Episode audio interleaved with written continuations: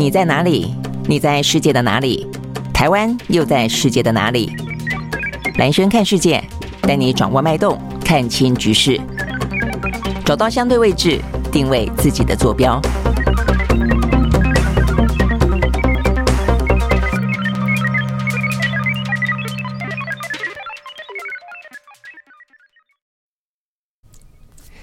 大家好，欢迎收看今天的蓝轩看世界啊！很快的一个礼拜又过去了。那这个礼拜的话呢，是让大部分的国际新闻在国际舞台上面啊，呃，很多哦都是有关于呢美中的相关延伸了啊。尤其呢，美国的总统拜登呢，他在宣布参选连任之后，我们看到呢，在印太地区是他非常加强啊，要去做连结的。那也代表了美国的呃这个呃，不管是他的势力啊，还是他的呃更多的一些军事跟政治上的合作哦，还包括了一些半。导体产业链的一些维护啊，都以这个印太地区哦为它最主要的一个外交舞台。所以，我们看到了，包括呢，南韩的总统尹锡悦，包括了呢，呃，马可仕哦，菲律宾的总统马可仕呢，都在陆陆续续的呢访问啊，这个美国。好，所以呢，另外一方面的话呢，有关于俄乌哦，那现在的话呢，到底呃，乌克兰的春季反攻行动是不是呢，就是呢，在眼前的迫在眉睫了？那同时的话呢，俄俄罗斯哦，这个他们的克里姆林宫的屋顶上面出现了两架的无人机，到底呢是怎么回事啊？会不会因此呢，这个给了俄罗斯呢更多的所谓的复仇行动，然后让啊这一场的俄乌战争当中呢又掀起另外一个回合的呃高峰？我想这是。这个礼拜当中啊，比较受到关注的。那我们先讲这个有关于昨天啊，这个昨天呢，就在克里姆林宫的上头呢发生的无人机啊，这个呃，他呃，这个就俄罗斯的说法是说呢，要去暗杀普丁了啊。但是呢，普丁的话呢，当时人并不在宫内哦。那也如同我们所说的，呃，如果真的是一个暗杀行动、斩首行动的话呢，坦白说，呃，情报不会做的那么的差哦。那呃，我想这个部分的话呢，当然中间也因此出现了非常多的一些不同的。阴谋论啊，那在第一时间的时候呢，俄罗斯说这是乌克兰啊搞的哦，所以因此他们要呃展开呢这个复仇行动哦，保留复仇的权利。那另外的话呢，曾经担任过俄罗斯的总统的这个梅德韦杰夫，呃，也就是呢这个普丁的非常重要的政治伙伴，他昨天也发表了这个非常鹰派的呃这个说法啊，他就说呢要要呃去歼灭，要毁灭在肉体上面要毁灭泽伦斯基啊，所以呢就是。在第一时间，俄罗斯呢指称哦，这个是乌克兰干的啊。但是呢，目前的话呢，稍晚之后的话，呃，在包括呢，呃，欧盟也好，美国也好，哦，都这个有点点是呼应啊，这个乌克兰的泽伦斯基所说的怀疑，就是呢，俄罗斯自己的自导自演啊，包括了美国的白宫，呃，包括了像是他们的呃这个国务卿呃布林肯都说哦，他们呢目前看起来哦，就是说呃，对于啊这俄罗斯的说法呢。呃，持高度的怀疑态度哦，等等等。之后的话呢，俄罗斯把这个矛头一转，就直接针对美国了啊。呃，所以先前是说呢，怀疑是乌克兰干的，后来呢，怀疑说呢，整个的背后事实上呢是美军哦在那边指导的下指导棋哦。所以呢，现在目前俄罗斯的说法哦，呃，就是不只是说已经呃讲到乌克兰，就直指哦是美国在这个背后是最大的引武者。好，不过呢，在西方世界国家，当然目前看起来的话呢，是高度怀疑哦。这个俄罗斯方面的这个说法啊，甚至呢怀疑是他们呢为了制造出这样的一个危机啊，给了他自己呢再次出兵乌克兰更正当的啊这个理由啊，所以呢这部分的话呢，呃是有关于这个事情的发展，所以我觉得这个发展呢有两个层次值得关心的啊，就第一个层次的话，当然是就后续效应来看，会不会是一个理由、一个借口、一个隐性，让接下来的俄乌之间的战争呢再次的出现了另外一回合的高峰？那我想这一两两。两天的话呢，很值得啦，大家来观察。因为事实上呢，就像是我们昨天也看到了相关的一些讯息啊，俄罗斯方面说他们看到了乌克兰的反攻行动，目前已经出现了一些迹象了。那乌克兰方面说，哦，看到了这个俄军方面的话呢，呃，不断的夜袭啊。事实上呢，我看这个今天最新消息，呃，在他们哦这个。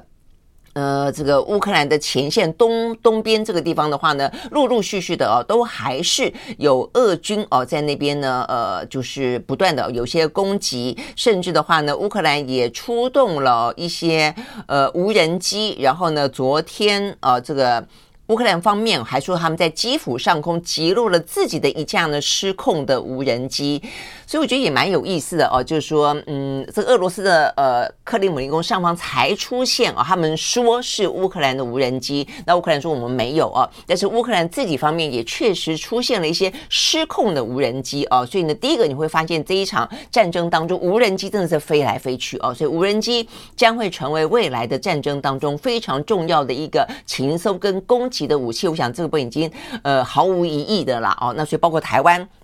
最近也才说我们要成立什么无人机国家队啊？呃，我们现在很多很多国家队啊，什么东西都是国 国家队。呃，这个美国的呃这个军火商二十五家呢到三十家中间的军火商来台湾呃造访这个很重要的一个基地，说是我们呢这个无人机啊这个呃国家队的呃某些哦可能生产的或者说打算要去呃进行研发的工工厂啊重要的基地啊，所以呢这显现出来无人机的重要性。那另外一个就是说呢，所以会不会就是乌克兰自己啊也会有失控的无人机？无无人机，所以会不会是这个失控的无人机真的是飞进了俄罗斯的上空呢？不知道啊。好，所以这是呃回到这个话题当中第二个层次，就先不管这个接下来啊这个战争会不会因此而呃更加的啊这个去造成更加呃激烈，或是说呢这个俄罗斯啊它有了更多的理由要进行呃更猛烈的啊这个。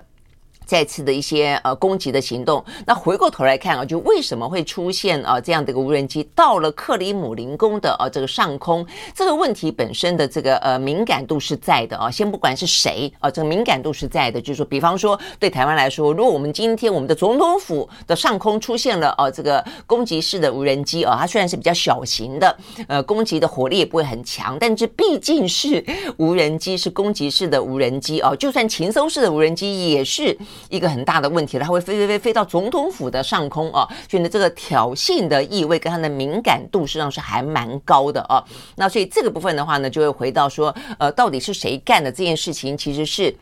蛮值得推敲的啦，哦，那呃，就是说，对于俄罗斯来说，它尤其是本来就是一个军事大国，那再加上俄乌战争的爆发之后啊，这个俄罗斯加强了更多它的空防，因为在过去一年间，不只是俄罗斯去呃攻击这个乌克兰，实际上乌克兰它也采取了若干的反击嘛，啊，那这个反击当中的话呢，包括像是它轰炸了这个俄罗斯境内的一些军事设施，哦，这个什么弹药库，那还有包括克里米亚大桥，那尤其是弹药库这个地地方。后来呢，美国还有点点暗示性的，这个要乌克兰不要哦，不要再进行这样的相关的的的轰击跟反击哦，否则他对他来说有点很难呃去呃站在一个合理的角度当中继续的去挺乌克兰。那后来乌克兰就比较没有这方面的行动了。好，那所以意思就是说呢，对空对俄罗斯来说，它的空防在过去这段时间实际上是加强的。好，所以加强了之后。如果还有不管是美军的、呃乌克兰的、西方世界的，呃，就对俄罗斯来说是敌对方的无人机，竟然可以穿越俄罗斯的重重的防空，呃，而进到。呃，这个呃，俄罗斯的上空，莫斯科的上空，克里姆林宫的上空，哇，那这个这件事情，其实坦白讲，呃，兹事体大啊，那就是第一个是兹事体大，第二个是糗大了，第二个、第三个就是它的这个防空啊，整个的呃防卫的系统显然的啊是漏洞百出，好，所以照理来说这不太合理哦，所以我们今天看到呢，呃，更多的包括像是西方世界国家啊，呃，都认为说呢，呃，这个部分看起来。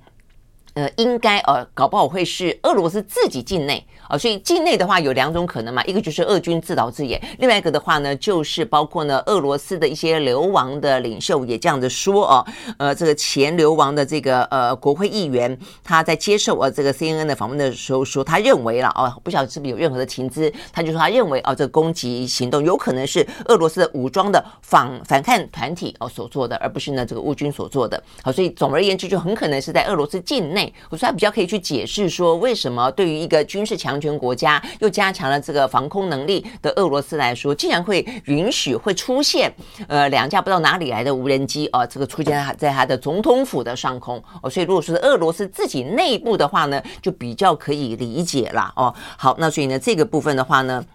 我看到包括像是呃美国的军事智库啊。呃，战争研究所哦，他们就认为说呢，这个部分看起来，呃，要哦无人机呃突破多层的防空网，直抵克里姆林宫的心心脏，而且还被拍到。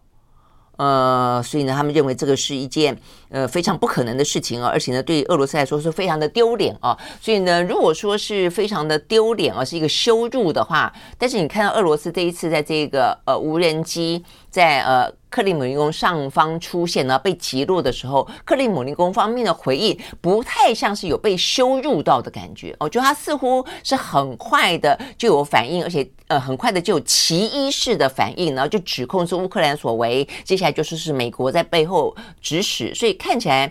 呃真的是没有说被丢脸到了啊，所以呢。意思就是说，他或许对这个事情本身就心知肚明啊，所以的就等于是总从种种种的从军事上的很难突破防空网，从政治上的呢，呃，第一时间就做反应，而且呢口口径一致啊，所以看起来我是这样的研判啊，包括很多我们看得到的目前国际的研判。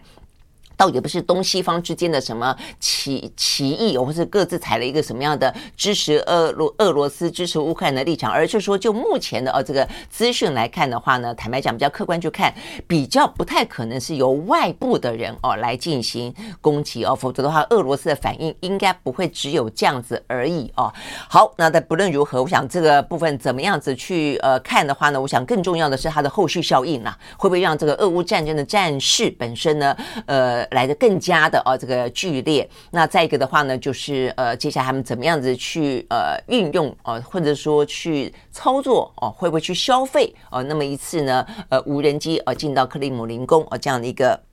事件啊。好，所以呢，这个部分的话呢，是我们看到呃这个俄乌战争跟克里姆林宫呃的上头啊，就出现所谓的无人机啊，这个暗杀普丁的事件。好，那这个事情到目前为止就是还是各说各话了。我想，呃，更多的一些证据的，呃，更多的指控都需要更多的证据了啊。好，那这个俄乌战争的话呢，目前是这个样子。那再来的话，我们刚刚讲到另外一个外交上的舞台，在这个礼拜啊，呃，显然是以白宫为主啊，所以呢，这个呃，白宫的主人拜登迎来了啊，这个呃，尹锡悦以及马可仕啊，这样子的一个算是印太地区它的重要的伙伴。好，那这个我们看到的就是这几天啊，这个马可。当然就参加了很多活动哦，那就是有很多的，包括一些呃共同的记者会啦，呃一些呃这个宣言。那今天最新的消息讲到的是。呃，马可是啊，他在呃接受呃访问，好，他接下来在昨天啊，昨天他是参访了像五角大厦，就美国的国防部，还有呢，呃，跟这个呃美国的国防部长奥斯汀进行会谈，然后他也接触了美国的呃一些相关的媒体的访问。好，这今天的重点在于说呢，呃，除了呃这个美国方面呃已经跟他们等于是重新呃这个签署了一些的共同的防御条约，然后呢承诺哦就是。说对于南海这个部分的话呢，美国会呃这个就是这呃对菲律宾啊对南海方面的一些和平跟安全会给予啊这个呃坚若它叫做坚定如铁的呃这个协防。那今天的重点在于说哦这个呃奥斯汀哦这边也再次的去重申，他说呢美菲之间的共同防御的范围是涵盖了全南海整个南海，他是强调。整个南海还包括了这奥斯汀的说法是说呢，在南海的任何地方发生的攻击啊，包括呢菲律宾的战机啦、航舰啦、武装部队啦等等啊，跟海岸警卫队等等，都是在我们美军啊，这个奥斯汀的说法是在我们美军的防卫范围之内。好，他这边的重点我觉得是这个样子啊，就是说现在的呃战争是非常很多更新型的战争了。我们刚刚在讲俄乌战争，也就是这个样子啊，所以呢。美军啊，这个对于菲律宾的承诺，奥斯汀的说法是说呢，未来战争形态，不管是海上的、陆地上的、空中的、太空的、网路的，然后呢，非常规式的、不对称的、灰色地带的，通通都在我们呢美菲的共同的防防御的范围之内啊。那我们知道现在呢，包括对台湾也是嘛，啊，这个对岸很多所谓的威。呃，灰色地带的威慑，就是他也没有真正攻击你，但是他的呃战机、他的战舰啊，不断的在那边逡巡啦、绕过来啦、飞过去啦，这些都是叫做灰色地带的啊，这个威慑嘛啊，威慑。那所以这些部分的话呢，也都是啊，这个美国的国防部长奥斯汀在跟呢菲律宾的总统呢呃马可斯见面的时候，他强调的，就美菲的共同防御范围包括这么多。哦，所以呢，不只是三 D 哦，三 D 这个路面空空空空军哦，跟这个呃海军了哦，还跟网络上的这个太空上的哦，这个灰色地带的，通通都包含在里面啊。那奥斯汀呢告诉马可仕说，我们将永远成为你的后盾，不管是在南海任何地方，以及在该区域的其他地方。好，所以我觉得这是另外一个重点。就是说呢，在南海啊，我们刚刚涵盖了这么多的范围，那再来就南海的其他地方啊，其他地方包括什么呢？我想很很很可能的地方，对于菲律宾来说，啊，这个有地缘关系的，那可能就是台海了啊。所以呢，任何地方是不是也隐隐含了啊这个台海的部分啊？就是说。呃，到时候哦，这个菲律宾，呃，如果说在台海有事的时候，他有若干角色的时候，美军也会是共同防御。好，但是这个部分的话呢，我觉得它出现了一个比较特别的一个呃灰色的地带，那就是呢，呃，虽然啊，这个美国给了菲律宾这么多的相关的保证，但是呢，菲律宾方面呢，在谈到有关于呃台海啊可能的状况的时候，我们看到呢，呃，马可仕却不断的强调说，哦，包括因为。这个事情啊，让中方啊，让中国大陆方面的话呢，其实呃也有所反应啊。像中方的话呢，在昨天他们的外交部长毛宁啊，就特别强调说呢，呃，我想就是针对美菲啊这样子的一个所谓的共同防御的条约，呃，这个中方说他们坚决反对任何国家以双边条约为借口插海南海问题，因此而损害了中方的领土领土啊跟主权的海洋的权益啊。那我想看到案子就是有关于台海跟台台湾有关了啊，那所以呢，这个部分的话呢，实际上我们看到呢。呃，这个小马可是啊，他也特别强调说，菲律宾绝对不会让他的军事基地，因为他目前让最新哦有四个军事基地供美军而使用嘛，哦，他说呢，他不会让啊这个他们的军事基地作为呃美军也好，任何一个国家也好，拿来攻击另外一个国家的基地。所以这个部分的话呢，而且他前两天也还说，呃，这个美军的呃这个菲律宾的基地不会作为任何军事行动的中继站。哦，意思是说，它不会成为一个跳岛或跳板或者一个基地，拿来去攻击呃参加其他的战争。好，所以我想，我想这个部分就出现了一个相当程度的模糊地带啊。我觉得是在这个有关于最近这段时间啊，不管是美韩、美日、美菲共同的防御当中都。不可避免的提到了台海的稳定性，那他们都哦，这个就是会言之凿凿的，而且呢，非常的呃，这个呃誓言的哦，要维持这个台海的稳定，因为他们都知道台海有事哦，就是菲律宾可能也会有事，日本也会有事，南韩也会有事，但是他们都不愿意承诺。当台海有事的时候，他们会愿意哦，很直接的说会愿意来协防台湾。我觉得这是一个目前看起来哦，呃，所有关注台湾的、事关印太的，在美国他呃加强跟他在这方面的一些部署，你就非常清楚看到他的部署哦，东海的部署、南海的部署，以及呃如果台海有事，他们的共同的部署，但是他们都不愿意哦，这个公开承诺，呃，就是当台海如果真的发生状况的时候呢，他们是愿。意真的是派兵前来驰援的哦。那美军这部方面的话呢，其实大家就已经台湾讨论非常多了哦。他很可能第一时间坦白讲，他就算要来也来不及来哦。所以呢，他才才会有一些周边的必须要扮演起若干角色的。那过去很直接的是日本，那接下来的话呢是南韩啊，包括呢菲律宾。好，那所以呢，但是问题我们会看到呢，在这一些哦，这个美菲美韩美日哦，这个共同的防御的。当中，其实呢，这些国家都相当程度的保留了很多的一些模糊空间跟弹性啊。那所以呢，呃，韩国是这个样子啊。所以呢，呃，台海有事，代表的是南韩有事吗？啊，那呃，这部分它也是含糊其辞。那现在最新这个消息是看得到啊，这个就在美菲之间谈到了共同防御，谈到了南海，南海护卫南海的重要性，然后美美国愿意。为了南海任何一个地方遭到攻击，他都会跟菲律宾并肩作战啊！但是，我就在这个状况底下，菲律宾针对台海如果有事哦，就是说在南海之外的地方有事，他愿不愿意成为一个军事中继站？他愿不愿意让他的基地作为其他的攻击行动的出发点？他其实是维持了相当程度的模糊的啊！他说不会啊，他们不会做这样的一个呃。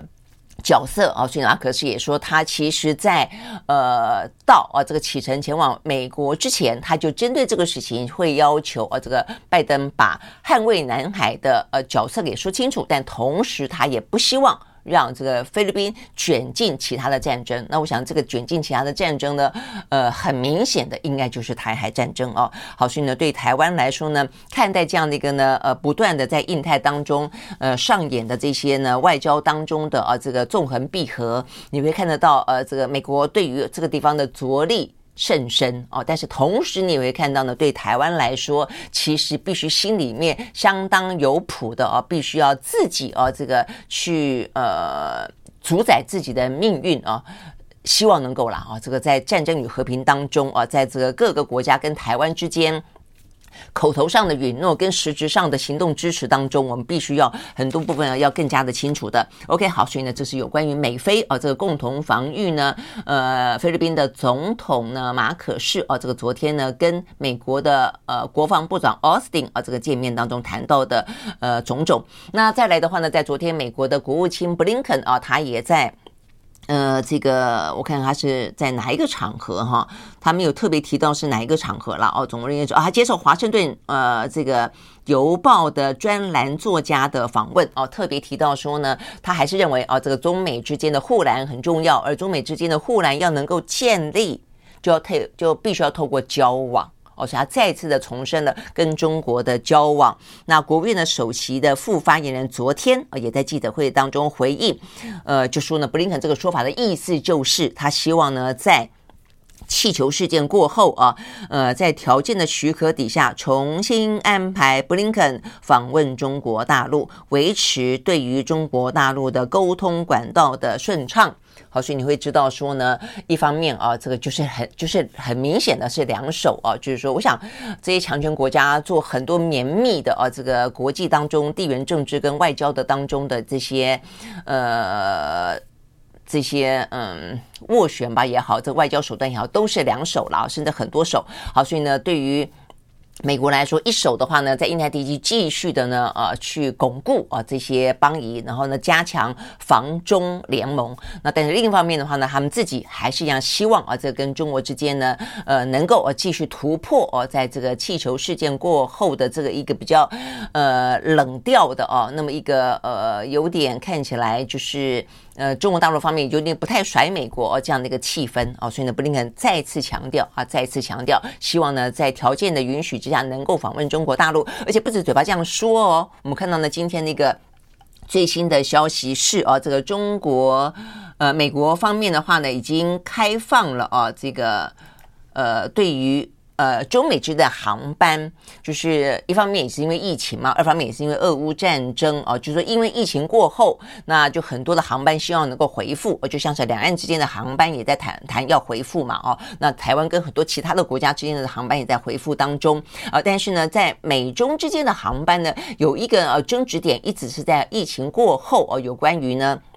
呃，恢复呃这个航班的时候呢，卡在那个地方，那就是呢，在俄乌战争发生之后，美国要求他的美国的所属的航空公司，呃，不得哦这个飞越呢这个俄罗斯的上空。啊，它作为对于俄罗斯的一个算是经济制裁吧啊，但是很夸张的是，他也要求中国大陆的航空公司不得飞越呢俄罗斯的上空。那所以这就是中国大陆就很不爽啦，就是那你要对俄罗斯进行制裁，你要求你的美国的航空公司不得飞这俄罗斯上空，那我是中国大陆的航空公司，你干嘛管我飞不飞俄罗斯的上空？但是啊，这个美国在过去这这些天啊，这个在谈到恢复美中之间的航班的时候，他就要求说，中方的航班要恢复，你得得要同意我，你不飞过俄罗斯的上空。那所以呢，这边就搞得啊，这个。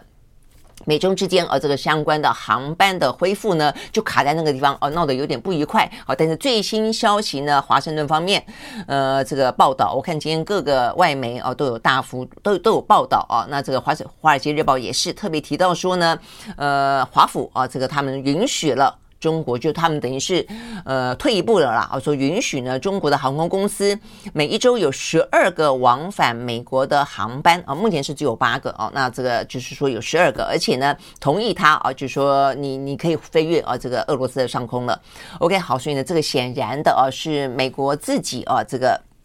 让步了，不过，呃，这个中国大陆对于这个让步这个说法还很不高兴。他说你：“你自己本身莫名其奇妙哈，那这不能够称为是美呃美国的让步，而是说美国本来一开始提出这个要求就不合理啊。但是不不管是不是呃让步了啊，但事实上显然的啊，美国对于希望尽快的回复美中之间的一个比较正常的啊，呃，在尤其在这个经济上的一般的日常生活当中的非政治的一些部分。”啊，事实上是他们现在尽可能去铺陈的一个氛围。那这个氛围的背后，我相信啊，当然就是释出呃相当的善意。然后接下来的话呢，包括布林肯的访中，包括耶伦的访中，包括呢雷蒙多的访中啊，这个先前都不断的表达了，但是呢，都是像堆在那个地方，一个个在排队一样啊。那接下来是不是啊，可以呢啊，这个得到呢？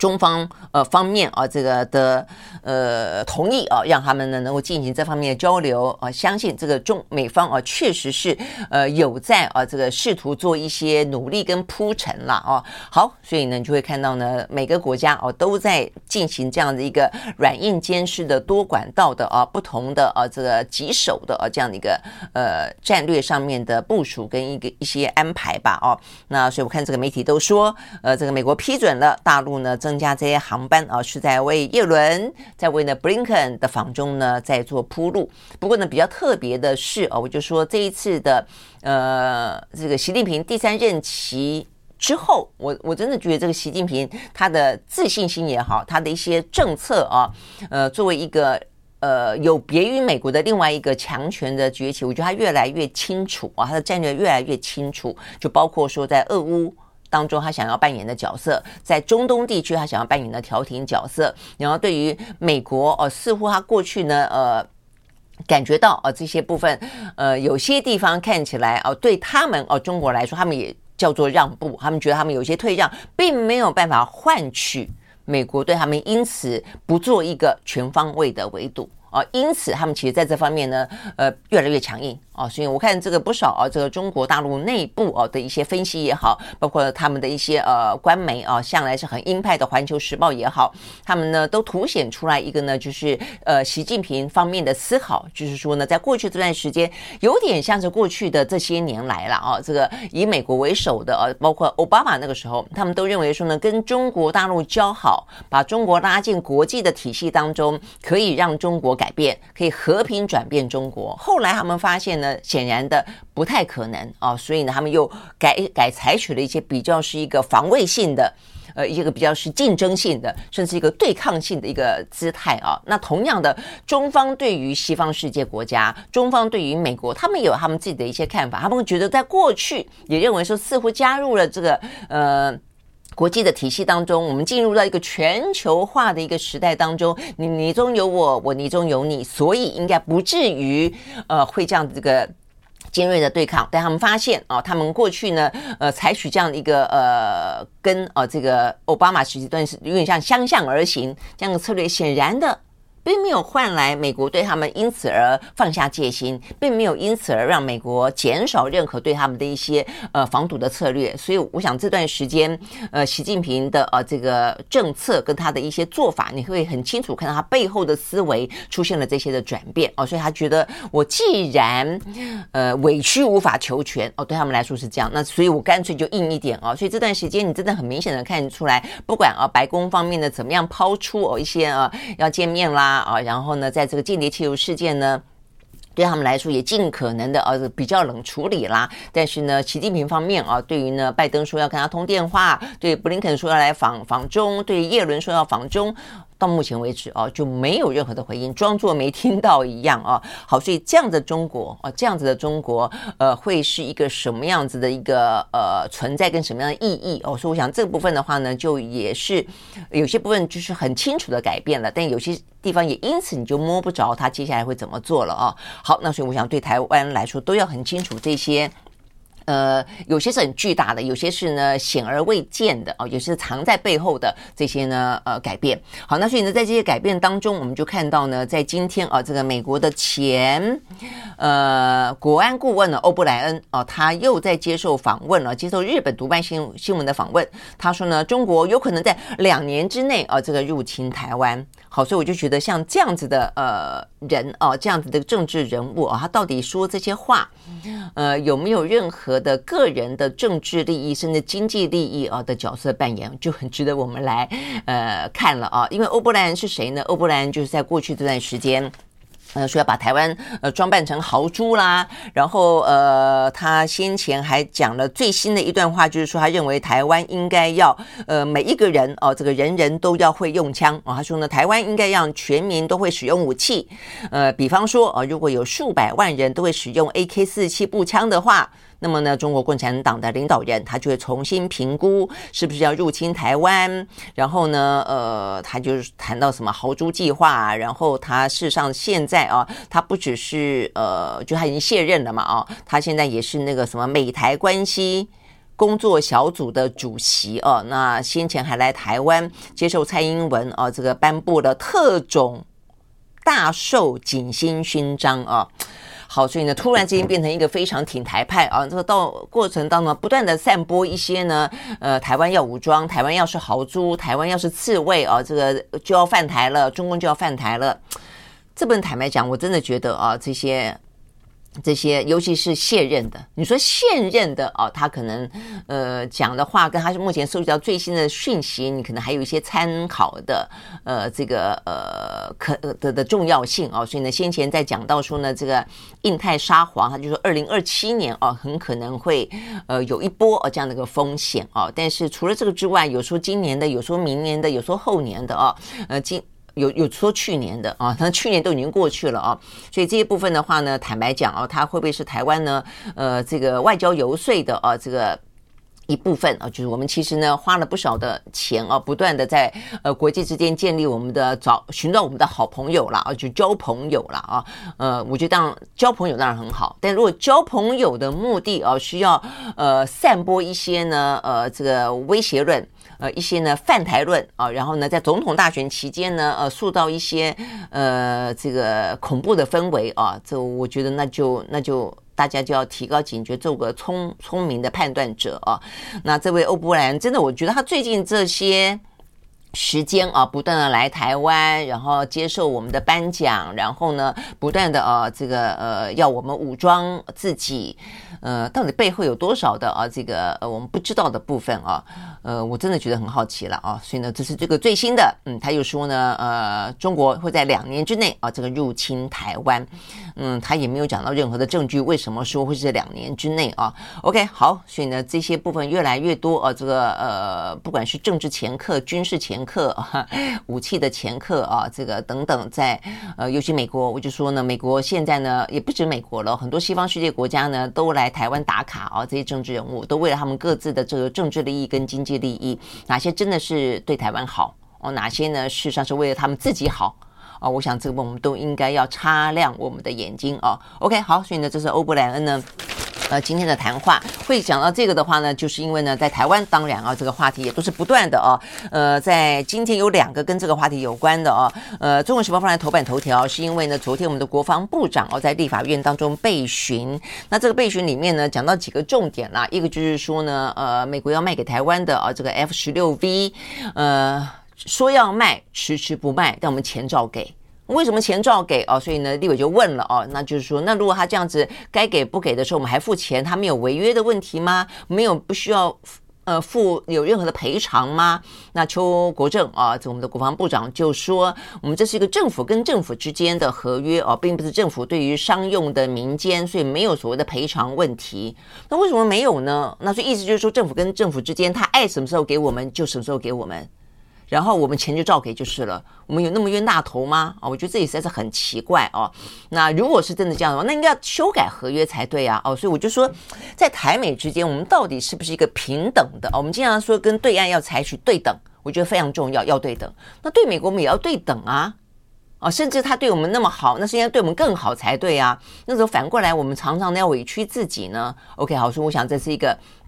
F 十六 V 啊，在昨昨天的一个话题当中，呃，邱国正的说法了啊。那当然，他这个说法的话呢，就引起了呃这些呃立委们的批评啊，觉得这真的是一个不平等的一个状况啊，希望政府能够硬起来。好，所以这是第一个。如果说我们呢真的啊，在目前全球都认为台海是一个危险的地方，我们需要有更多的呃先进武器的话，那就请他赶快给我们哦，就没这个道理说需要给我们又不给我们，不断的拖延，然后我们还钱照付，要不然就钱不要付嘛啊。那所以这个部分，我想是一个蛮重要的啊，就是说，在那么多的讨论当中，如果我们要备战，那武器就该来哦。那武器要来的时候，我们是不是签订了一个对我们来说是有利的条约，买到对我们有利的武器，这非常重要啊。这是一个。那再一个的话呢，就讲到呢，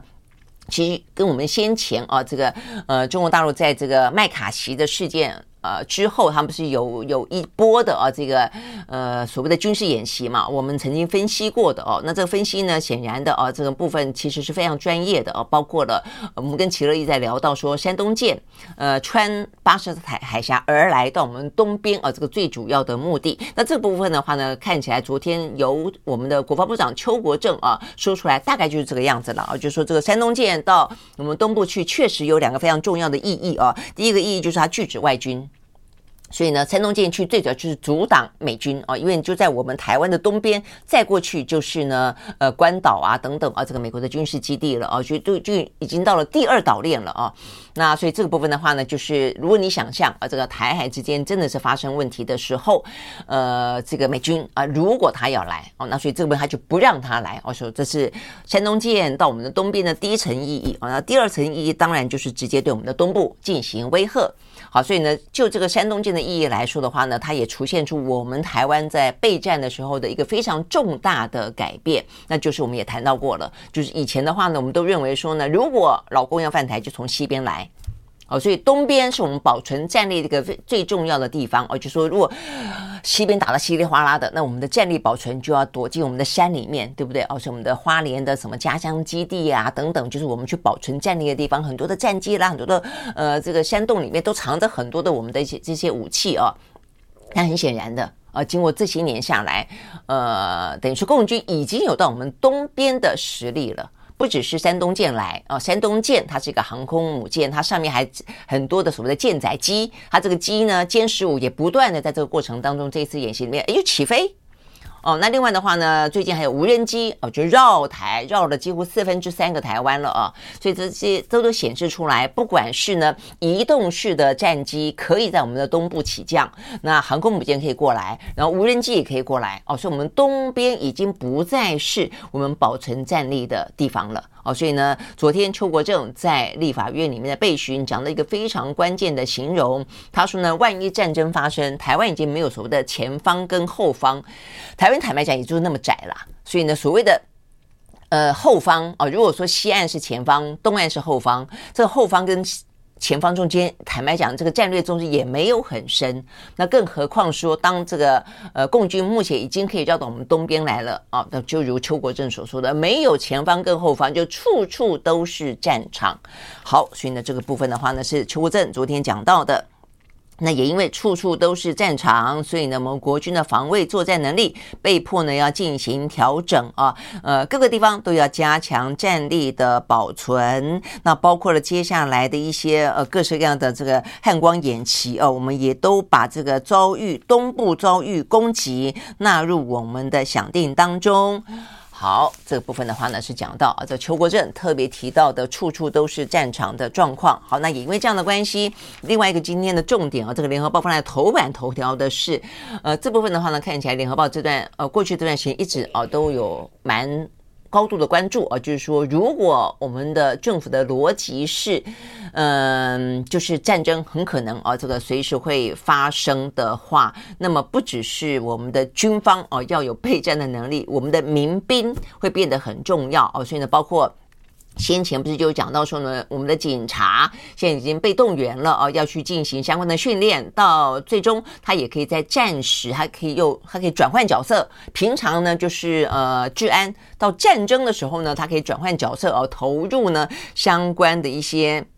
嗯，防备的啊，这个呃任务吧啊，但这部分也就是引起了立法院当中的讨论嘛，跟批评，就是说这是不是一个角色错乱啊？就是警察本来该受的训练，呃，该担负的责任啊，并不是啊跟军人一样啊。如果你真的要他像军人一样，在战争的时候呢，拿起枪来保国为民的话，请你给他相关的配备，请你给他相关的待遇，请你给他相关的福利。那所以后来呢，呃，这部分也就是。嗯，也就是不了了之哦。但是呢，目前看起来，呃，这个全民防卫的观念底下哦，这个目前看起来的话呢，警政署哦，这个发文要求全国各警察局总动员。目前呢，呃，更新的还说要招募呢十八到四十岁的热血青年加入呢义警跟民防的行列。好，那所以呢，这个部分的话呢，还说呢，为了要号召这些人，这是等于新一波。因为我们先前讲到的啊，这个媒体报道的引起争议的是说警察，警察。那现在呢是警察，呃，警政署被赋予一个责任，要去号召更多的年轻人投入民防跟义警啊，有所谓的呃义消义警啊，这个义警。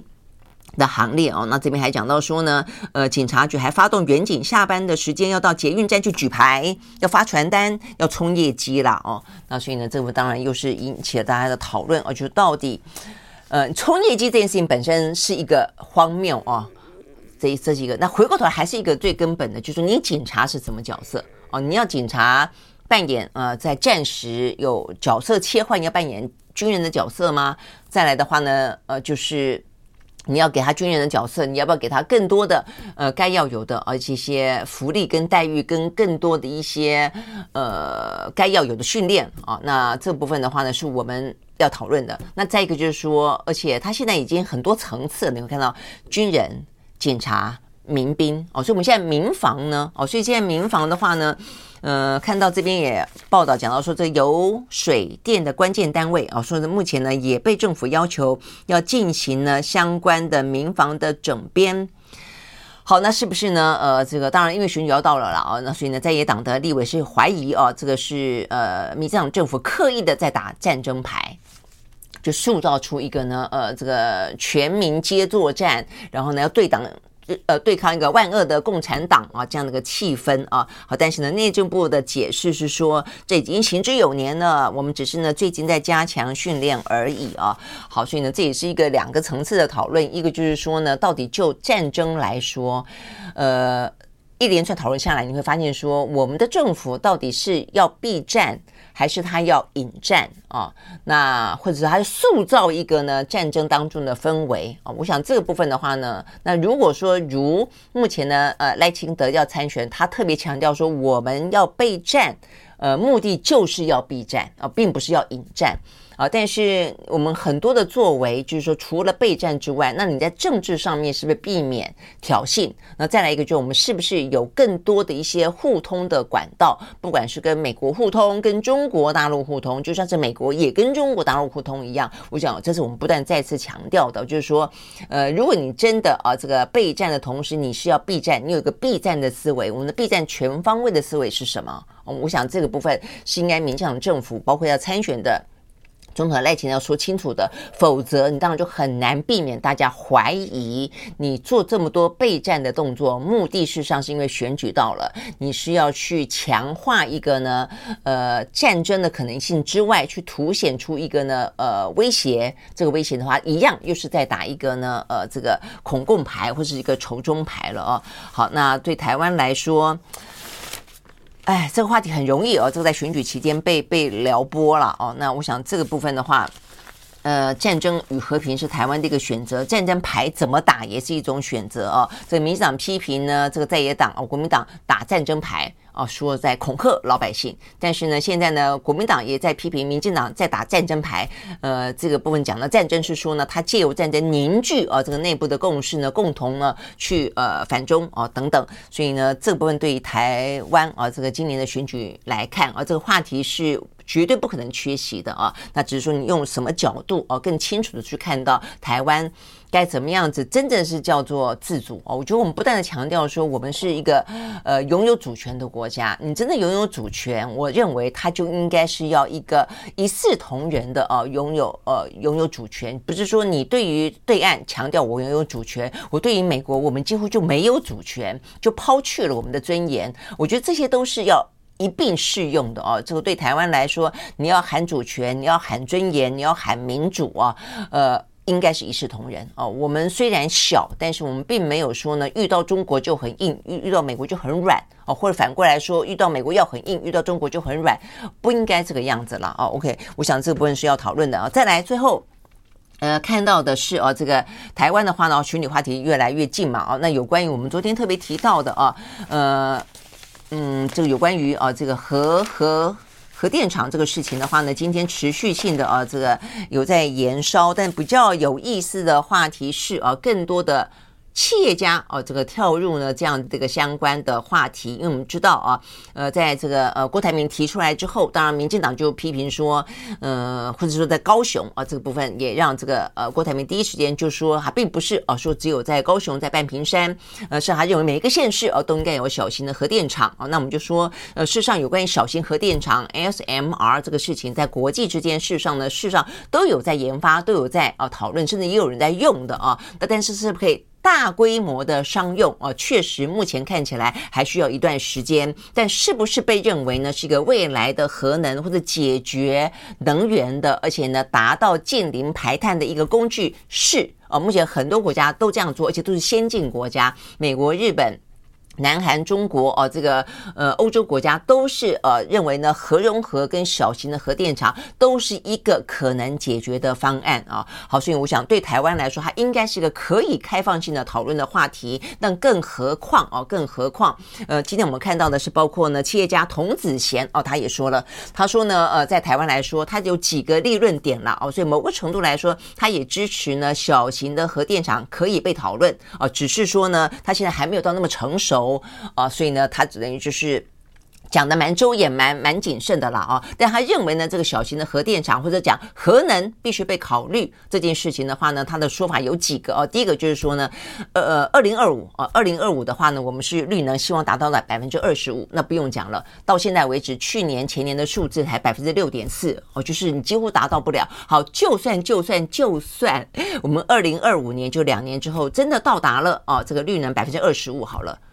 但是你要近零排放，你要在二零五零年要近零排放，你要把所有的火力发电通通都要剔除掉。哎，火力发电现在在我们的能源的占比当中还有百分之五十左右啊。那未来如果说绿能增加了，然后你你火力发电减少了，但是绿能也不过是百分之二十五，你还有百分之七十五。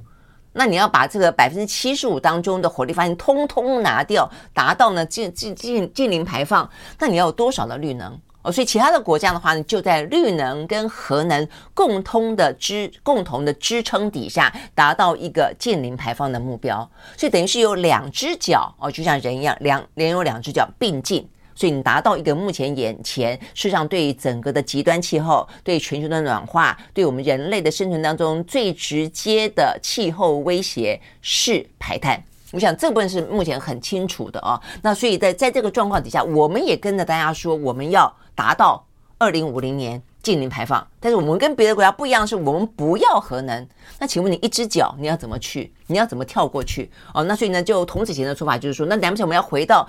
天然气吗？哦，就是你大部分在绿能之外，你就要用天然气吗？但我必须说，天然气还是有碳，还是有排碳，它只是排碳的比燃煤来的少。所以目前的民进党政府的说法就是说，好，我们用天然气，所以我们现在很多地方都在讲什么一阶、二阶、三阶、四阶，这个天然气的接收站，讲的就是这件事情。他拼命的要盖天然气的接收站，呃，在呃桃园的观潭破坏的所谓的早礁，在这个呃宜兰基隆那个地方，担心的是呃这个影响到这个港口基隆港，都是在讲这个天然气的接收站。所以目前民进党的算盘就是，我们在绿能之外呢，多用天然气。取代火力发电，但是我们要讲的是，天然气依旧排碳，它不是没有排碳，它只是碳的排放量比起火力发电传统的燃煤来的少而已。好，所以呢，我我就必须要正视，要很科学讨论这个问题。那核能，核能它是零排碳啊，所以为什么在欧洲欧盟把它当做一个干净能源之一，这是一个非常关键的原因在这里。那只是核能在过去它可能面临的问题是高成本、兴建时间长，而且一旦发生核灾会是很大的灾难。好，但是现在为什么讲到说小型的核电厂就在这里了？小型的核电厂。跟所谓的核融合，就是另外一个话题的讨论，就是它相对来说安全性高。如果到了核融合的话呢，更好了，因为小型核电厂还是核分裂，但是呢，核融合的话呢，就不是用核分裂，它就不没有燃料棒的问题哦。所以呢，这个小型的核电厂还是要去讨论它的核废料问题，它相对的安全性问题、成本问题、新建时间问题就被有效的解决，大概是这个样子哦。所以呢，我看到这个童子贤他就说哦，他其实。对这个小型的核电厂，对核能的讨论，他甚至觉得说呢，台湾啊，事实上核一、核二、核三其实不应该啊那么快的就除役啊，甚至应该要去重启等等。所以，我我觉得这个部分的话呢，我的意思说，我们必须要，我们必须要去掉意识形态化，去掉民进党的神主牌的这个讨论方式。神主牌是民进党的神主牌，不是台湾的神主牌。民进党自己画地自限。作茧自缚是民进党他们自己作茧自缚，不应该全台湾被绑架哦。所以对我们来说的话，我们能源该怎么讨论？更何况科技不断的进步，我们能不能够在各个方面尽可能艰巨的状况底下做一个更科学化的讨论？我想这个是重要的，而且事实上不止哦。这个童子贤，其实曹新成哈，这个目前看起来。呃，在民防部分哦，他这个很勇敢啊，这个讲到他呃穿上防弹衣接受访问啊，要这个组成台湾的黑熊部队等等，连他啊这个这么尖锐的啊，这个在面对呃两岸话题当中，他也很诚实的谈到台湾的能源问题，他是赞成核能的啊，所以我的意思说，这些事情不应该要不应该要扭曲哦，把很多的呃不言说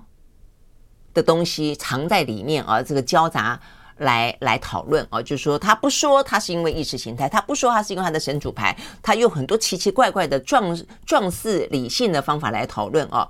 呃，当然我我就说，像包括今天国科会说了哦，他说国科会说呢，目前的话呢，核废料还是一个大问题。那而且他觉得电厂分散各地啊，这个社会问题会更多。确实哦，我想呢，目前对台湾来说，呃，你你盖个嫌恶设施，管它什么垃圾场。呃，燃煤厂，呃，都都很多意见了哦。那更何况要盖个核电厂，当然需要沟通哦。那但是这个沟通的话，就是所以大家要沟通嘛，要讨论嘛。我们刚刚讲到小型核电厂，呃，它的安全性是更高的哦。所以这部分大家不明了的状况底下，当然社会问题会很多，因为大家都很担心。你就算被沟通了，很可能都还担心了。那更何况不沟通？但你不能够说，因为这样的话你就不要，或者你就贴标签。哦，就说不行，那我想这个那不行，你要怎么样？哦，所以我觉得这个问题是必须要这样子讨论的啦。哦，那所以，呃，这个郭台铭丢出这个问题之后，我们看到的就是目前呢，民进党政府当中的什么原能会也跳出来批评哦，说这个呃 SMR 哦，这个呃核废料也不见得会比较少一点。那国科会也跳出来说这个分散各地问题会会会更多。那我想请问，那请问国科会啊，请问原原能会，那所以呢？所以该怎么样？就台湾的能源政策该怎么样啊？因为绿能，我们刚刚讲了很多，绿能并不是能够单独解决问题的一只脚而已。那另外一只脚呢？我觉得你得要务实的面对这个问题嘛啊！那更不用说，我们这段时间不断的在讲，你的绿能就算达标百分之二十五，那你过程当中你牺牲了什么？牺牲了什么？牺牲了农村，牺牲了农民，牺牲牺牲了林地，牺牲了鱼塭地等等，那不是另外一个课题吗？哦，所以我觉得这个话题必须要很很正向的去面对了啊、那我想对郭台铭来说很好啊，他丢出个话题，呃，就是就是他。哎哎来讨论嘛，哦，那那 OK，所以呢，这个讨论事实上到目前为止啦，啊，有关于总统选举的话题，虽然啊，这个在野党啊，包括国民党的候选人还没出来，包括民众党的柯文哲也还没有正式宣布他要参选嘛，啊，不过他他已经，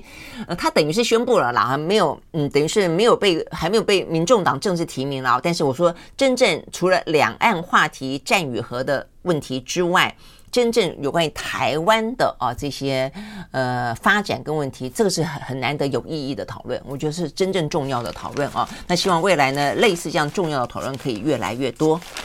好，所以呢，这是有关于今天我们看得到的比较重要的相关话题啊。那最后我们来看一下，我们刚讲气候嘛，啊，讲到这个呃能源问题啊，这个能源问题事实上相当程度的呃。制造了啊这个气候的问题啊，在过去我们的呃燃煤。啊，所以我们今天看到的是卢安达，卢安达的话呢，呃发生了哦这个呃也是一样是历史上罕见的豪雨哦，才下了几天之后豪雨成灾，一百三十个人死亡，嗯、现在动不动啊就是那么多人死亡。那。五千一百个房屋被毁哦，那造成了非常严重的洪水跟土石流灾情，数千人无家可归、哦，等等。OK，好，所以呢，这是目前卢安达最新的状况。那另外的话呢，世界银行。他特别提到啊，嗯，因为他们在发表一个世界银行啊，不是世界卫生组织，也不是啊这个什么呃联合国的气气候变迁组织哦，是世界银行。但他们呢发布了一个国家气候与发展报告，所以非常清楚知道经济的发展事实上呢会跟气候有关。呃，所以气候的话呢，气候变迁已经造成了很多经济上的损失了。我想这个部分是非常清楚的问题了，已经不只是呢呃所谓的人命的问题了。财产跟经济的发展，好，那所以呢，这个世界经济银行啊，他们昨天发布了一个国家气候与发展报告，特别呃指出，从二零三零年开始，跟气候相关的事件可能会造成全。啊，不是讲全世界，他特别 focus 在巴西哦，因为巴西的话呢是所谓的世界之肺哦，因为还有一个热带雨林，它有亚马逊。他说呢，巴西哦，因为巴西的话，包括他们这一次呃政党轮替之后，鲁拉上来，其实相当程度都是因为他允诺了对于亚马逊的开发啊，能够呢稍微的遏制哦。我想这是全球关心的事情。好，所以呢这一份啊世界银行报告就说，他认为未来的气候变迁的事件可能会使巴西。八十万人到三百万人陷入极端的 贫困哦，那他讲到的就是说呢，这些气候变迁，呃，所谓的气候难民啊，这个部分的话呢，会让贫困的人遭遇到更。更深的啊，这个伤害就是了啦。就像是我们在讲到很多的一些医疗啦，哦，讲到很多的一些资讯啦，事实上呢，呃，包括这次疫情也是啊，就是说这些天灾人祸的对人类文明的侵害。通常来说，都是对于贫困的人造成的伤害，远远比起富裕的人造成的伤害有相当程度的落差。哦，那我想这个部分的话呢，是啊，这个呃特别啊，这个是银行再次讲到的部分。OK，好，所以呢，这些部分的话呢，都是啊，这个当今的世界我们所面对的，我们这个时代的啊，这个所面对到的一些重要话题。好，那今天呢是礼拜五，祝大家呢周末愉快，我们下个礼拜一再见喽，拜拜。